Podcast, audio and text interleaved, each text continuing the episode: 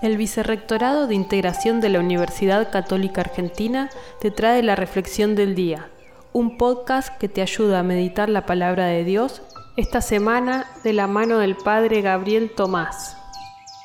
Hoy, sábado 29 de enero, leemos en el Evangelio de Marcos, en el capítulo 4 de los versículos 35 al 41, Jesús al atardecer invita a los discípulos crucemos a la otra orilla.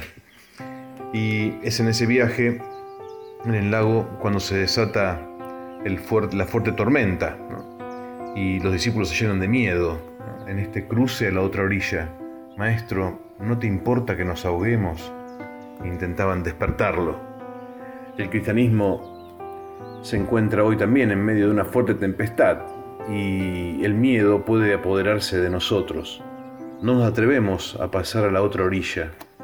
Muchas veces la cultura moderna nos resulta un país extraño y hostil y el futuro nos da miedo. Algunos creen que es más seguro mirar hacia atrás que, ir para adelante. Jesús nos puede sorprender a todos. El resucitado tiene fuerza para inaugurar una nueva fase en la historia del cristianismo. Solo nos pide fe. ¿Por qué tienen miedo? Que Dios te bendiga y que tengas un buen día.